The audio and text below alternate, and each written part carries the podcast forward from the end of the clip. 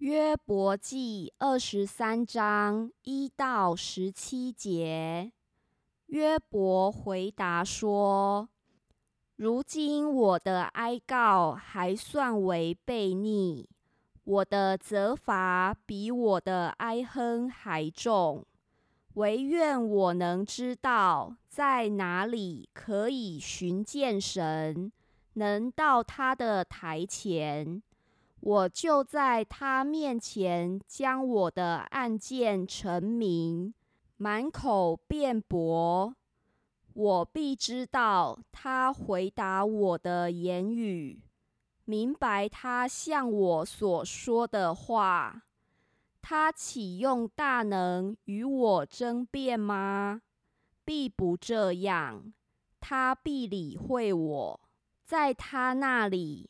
正直人可以与他辩论，这样我必永远脱离那审判我的。只是我往前行，他不在那里；往后退，也不能见他。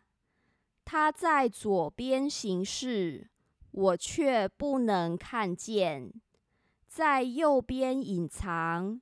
我也不能见他，然而他知道我所行的路。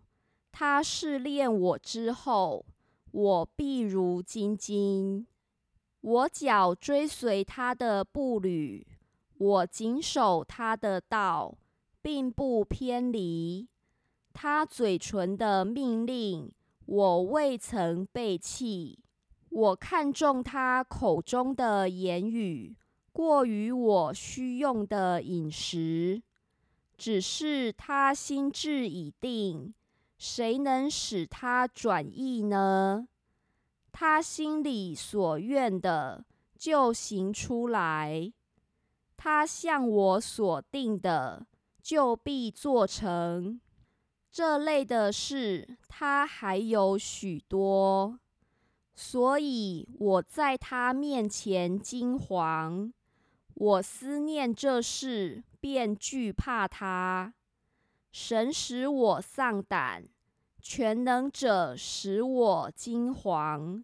我的恐惧不是因为黑暗，也不是因为幽暗蒙蔽我的脸。